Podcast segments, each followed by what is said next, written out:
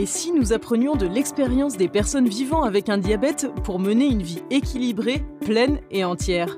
Dans ce podcast, partons à la recherche de l'équilibre. Bonjour, nous partons à la recherche de l'équilibre et nous allons parler d'art de vivre, de l'apparence esthétique, notamment quand on vit avec un diabète aujourd'hui. Et je reçois pour évoquer ces sujets Élise et Anne Fèvre. Bonjour. Bonjour. Bonjour.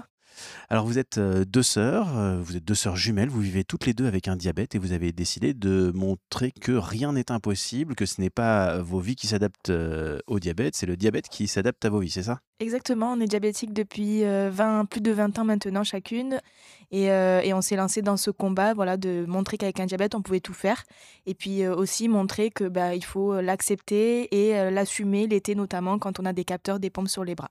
Et Dimitri Tolstoï euh, est avec nous aussi. Alors on est chez vous ici, euh, dans votre atelier. Merci de nous accueillir. Euh, Dimitri, vous êtes photographe depuis toujours en fait. C'est une passion qui vous tient depuis l'adolescence. Vous en avez fait votre métier, votre vie. si on le résume, votre métier c'est de montrer à votre spectateur ce qu'il y a de beau dans ce que vous voyez, c'est ça? Surtout, ma spécialité étant la nature morte, donc beaucoup de photos d'objets.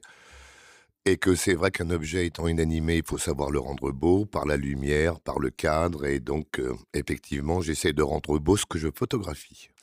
Alors parlons diabète. Déjà, je crois que vous n'avez pas appris votre diabète, Éliséane, en même temps, c'est ça? Tout à fait. Euh, moi, Anne, j'ai été diagnostiquée en 1996 euh, à l'âge de 5 ans, Élise en 1999 à l'âge de 8 ans. Quand l'une a appris et pas l'autre, euh, vous ressentez quoi? Alors vous êtes enfant, mais vous vous souvenez de, ce ressenti? Alors on se souvient pas vraiment, mais c'est ce qu'on nous a raconté. On nous a raconté que bah, Anne était diabétique, moi non, donc forcément elle devait faire des choses que je faisais pas, des piqûres d'insuline, manger des choses particulières, sans sucre, etc. à l'époque.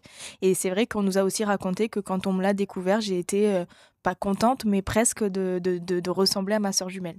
Et vous étiez plus différente en fait, vous vous retrouviez. C'est ça, on a, on a levé la différence qu'il y avait entre nous.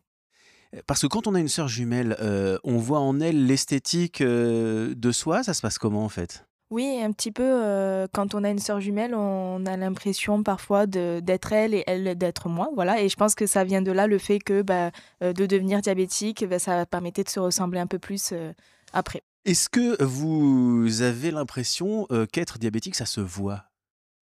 Euh, alors ça se voit, euh, oui et non. Euh, nous, on a été diagnostiqués très jeunes. donc si vous voulez, notre diabète, alors on a des appareils sur nous qui sont collés, un, capteur de glycémie, une pompe à insuline. Mais finalement, vu qu'on a été diagnostiqués très tôt, on nous a appris tout de suite à vivre avec, notre différence. alors c'est une différence tout de même, mais nous, on considère que notre diabète, les appareils qu'on porte sur nous, c'est un petit peu comme les lunettes qu'on porte sur notre nez. c'est quelque chose qui nous, qui, nous, qui nous appartient à nous, qui fait partie de nous. Et donc, du coup, euh, on a l'impression d'être différente, mais pas tellement, en fait. Finalement, ça fait partie de nous. Ou alors, on le cache pas. C'est un accessoire comme des lunettes. Dimitri, finalement, euh, quand on regarde quelque chose, une personne, vous êtes aussi portraitiste, est-ce qu'il y a des critères esthétiques ou est-ce que tout est beau? Alors, évidemment, il y a le critère esthétique euh, de la personne qui, au prime abord, est tout va bien, tout est parfait. les deux yeux sont bien là où il faut, le nez, la bouche, le sourire, les dents.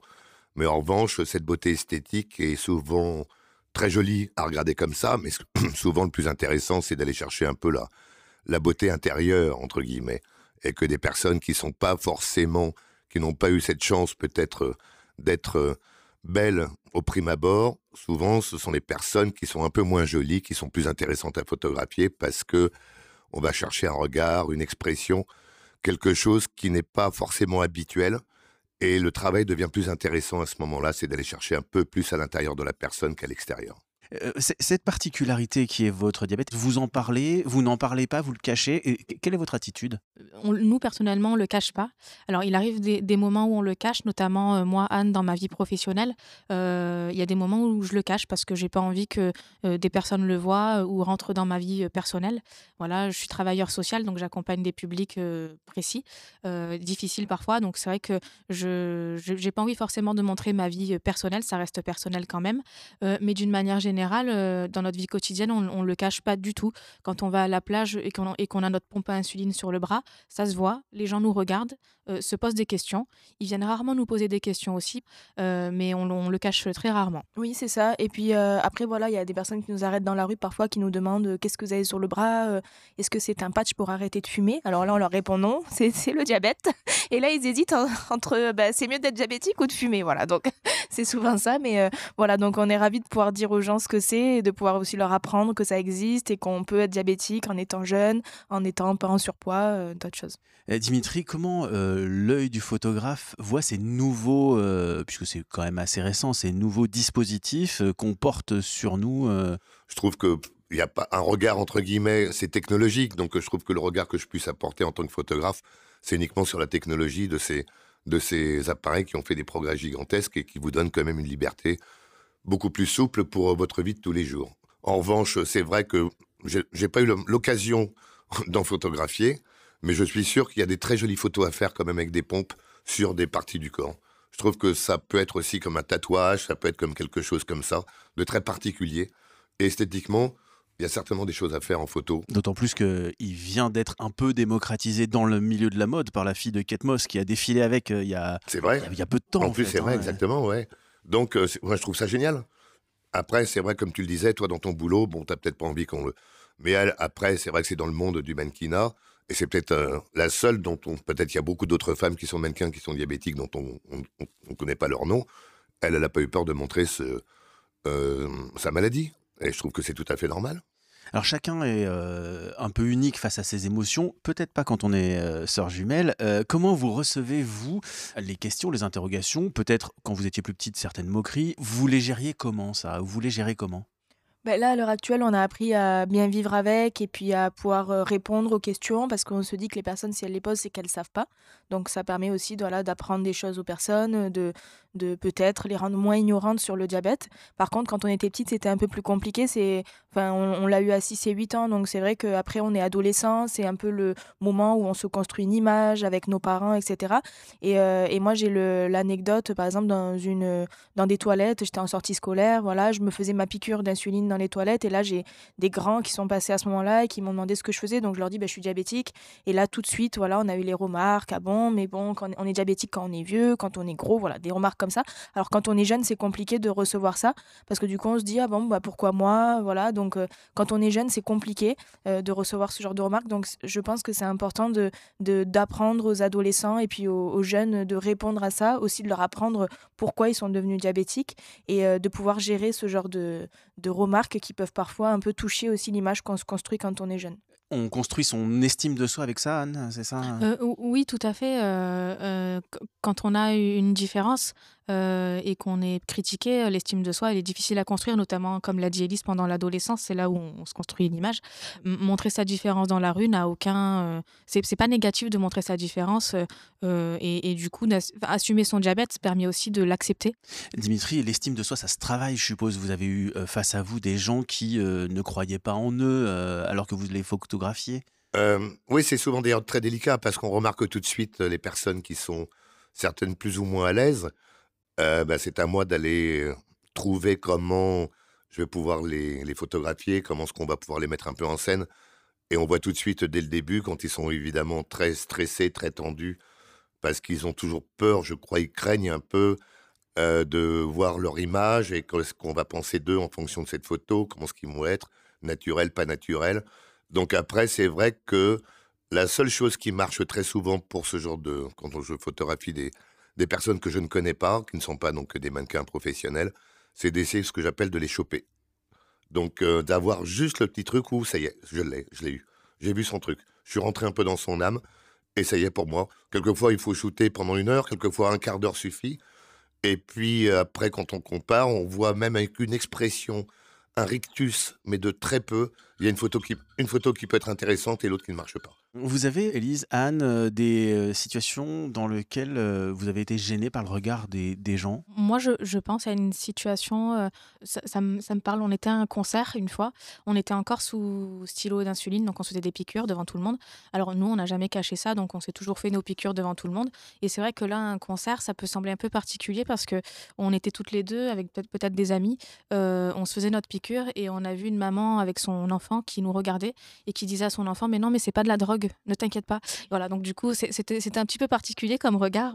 Mais voilà, moi, cette, cette expérience-là, c'est celle-là qui me marque. Quel conseil vous donneriez euh, justement euh, aux gens face à euh, des personnes en hypoglycémie des... Quelle attitude est-ce qu'on doit avoir, nous, non diabétiques? Ben nous, on a, on a été éduqués par une maman en fauteuil roulant. Donc, c'est vrai qu'elle nous a toujours appris à pas cacher, voilà, elle a toujours assumé son handicap, donc nous, on nous a toujours appris à aussi l'assumer, à pas, pas se cacher. Euh, et par contre, quand on est diabétique et qu'on fait une hypoglycémie, euh, c'est vrai que nous, personnellement, on trouve que les personnes euh, aux alentours qui paniquent à notre place, c'est quand même très stressant. Voilà, donc déjà que quand on est en hypoglycémie, on est un petit peu angoissé, on, doit absolument prendre du sucre plus ou moins rapidement. Donc le, pour nous, le maître mot, c'est vraiment de, la, de, de, de, lâcher prise, de, voilà, de, de s'apaiser pour pas stresser, etc. Et du coup, de voir des personnes aux alentours angoissés, stressés, presque un peu plus que nous. Parfois, c'est, c'est, ça nous gêne. Il faut qu'on arrive à le montrer, mais sans trop que les personnes autour, en fait, euh, stressent pour nous. Eh, Dimitri, la gestion des émotions, je suppose qu'en studio, euh, en portrait, c'est quelque chose que vous rencontrez régulièrement? Effectivement, comme je le disais aussi un peu tout à l'heure, c'est vrai qu'il faut savoir gérer certaines personnes quand on les voit très très nerveuses ou très tendues par l'idée de se faire photographier.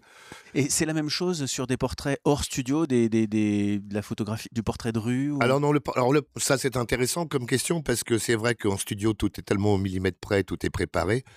Mais en revanche, quand je fais des portraits de rue, à savoir surtout quand on part en voyage, ce qui est intéressant, c'est de choper des personnes, de les photographier sans qu'elles s'en aperçoivent. Et tandis qu'en studio, elles le savent. Donc c'est toute la différence entre peut-être le reportage où c'est plus intéressant de prendre un moment de vie dans la rue ou de quelqu'un qui est en train de parler.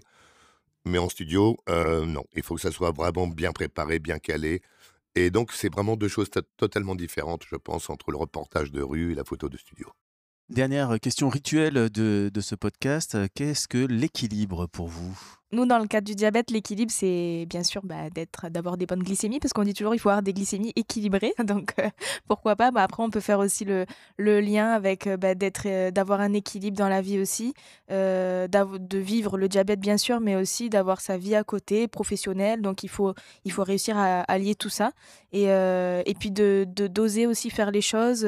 c'est-à-dire que si un jour, on a envie de sauter en parachute et qu'on nous découvre un diabète, ben, il faut aller sauter en parachute, même avec son diabète euh, parce que ça fait pas peser plus lourd, donc ça fait pas descendre plus vite. Mais euh, il faut oser faire les choses, même si on a un diabète. Dans une image, il y a toujours un équilibre à trouver. Et c'est vachement important, c'est la règle des, trois tiers, par exemple, euh, qui est très importante, à savoir deux tiers d'un côté, un tiers de l'autre. On met pas les choses moitié-moitié, par exemple, un paysage, s'il y a une ligne d'horizon, souvent, si elle se retrouve au milieu, qu'on a la même, le même espace en haut et en bas au-dessus de la ligne d'horizon, la photo va pas être très intéressante. Si la ligne d'horizon arrive aux deux tiers de l'image, il va se passer un tiers au-dessus, qui va être vachement intéressant, les deux tiers en dessous encore plus. Merci beaucoup à tous les trois, en tout cas, euh, d'être euh, venus participer à ce podcast et puis de nous avoir euh, bah, transmis toute votre passion pour la photographie, Dimitri, et puis votre équilibre de vie, Éliséane. Merci beaucoup. Merci. Merci à vous. Retrouvez tous nos podcasts sur à la recherche de l'équilibre.com avec le soutien d'Abot.